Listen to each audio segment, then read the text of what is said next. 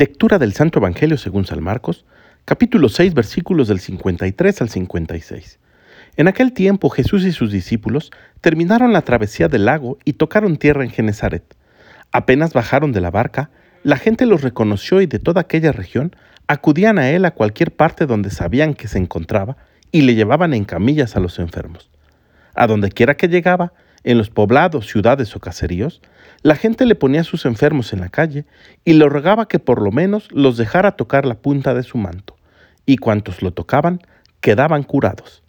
Palabra del Señor. La fama de Jesús iba extendiendo por toda la región, y aunque no existían los medios de comunicación que ahora conocemos, como el periódico, la radio, la televisión, y mucho menos el Internet y las redes sociales, de todos los pueblos de aquella región, buscaban a Jesús para que Él sanara a sus enfermos. Y fueron muchos los sanados. Otros tantos estaban poseídos por espíritus impuros y Jesús los liberó.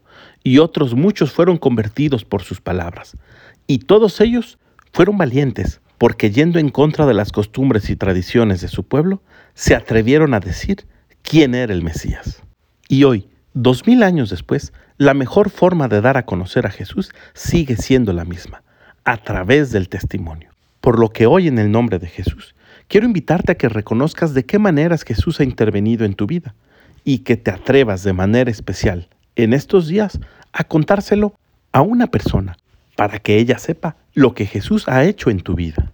Pidamos pues el Espíritu Santo para que nos dote con el don de la humildad y sepamos reconocer que no todo es mérito propio, ni de nuestras fuerzas, sino que siempre hemos contado con el auxilio de Jesús. Que tengas un gran día y que Dios te bendiga.